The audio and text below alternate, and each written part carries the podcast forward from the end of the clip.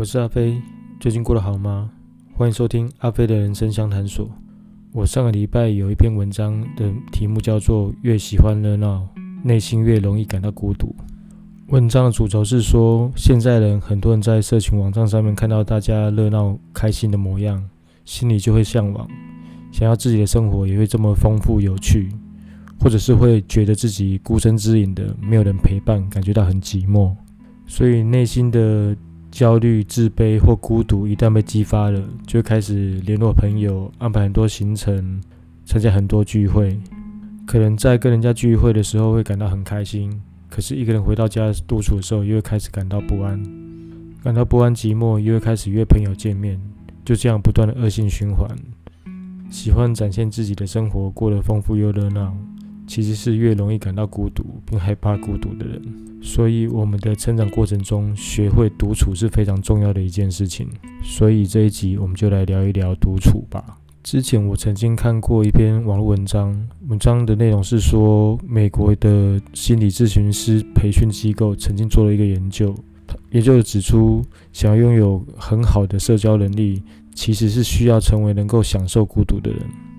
心理学有个论点哦，就是独处的能力是情绪发展成熟一个很重要的指标。情绪管理能力强的人非常善于独处，甚至享受独处，他们不害怕孤单。反而懂得从孤单里面学习与成长。以前大部分的书籍都是在讨论怎么样去社交，怎么样加强沟通的技巧，怎么优化人际关系中的应对。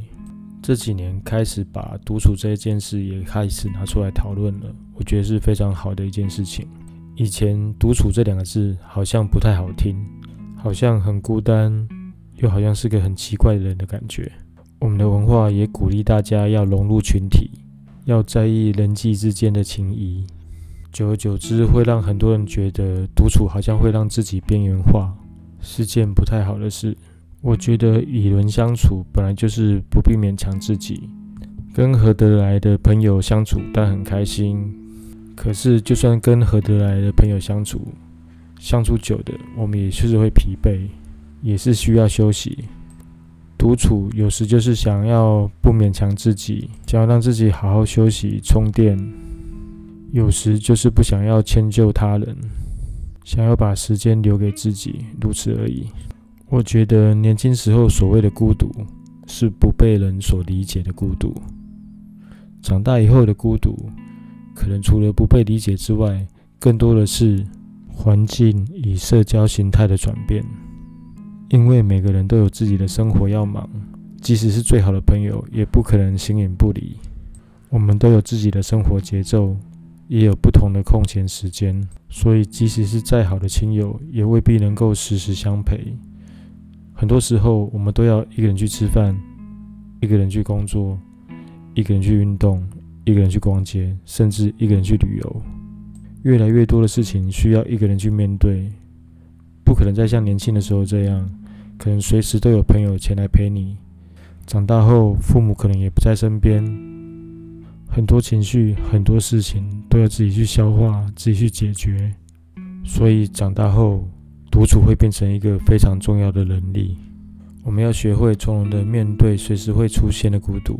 可能有些人会试图把自己的生活变得很充实，比方说会报考各种的课程，参加很多聚会。把时间都尽量填满，可是我觉得这样的方法其实是错误的，因为当你安排这些事情做完之后，你会发现自己的内心还是一样的浮躁、空虚，没有变得比较稳定，反而是不安与寂寞。为什么呢？可能是你安排这些事情并不是自己真心想要做的，只是为了填补时间所安排的事情而已。一旦空闲下来了。你会更加的落寞，更渴望朋友与家人的陪伴。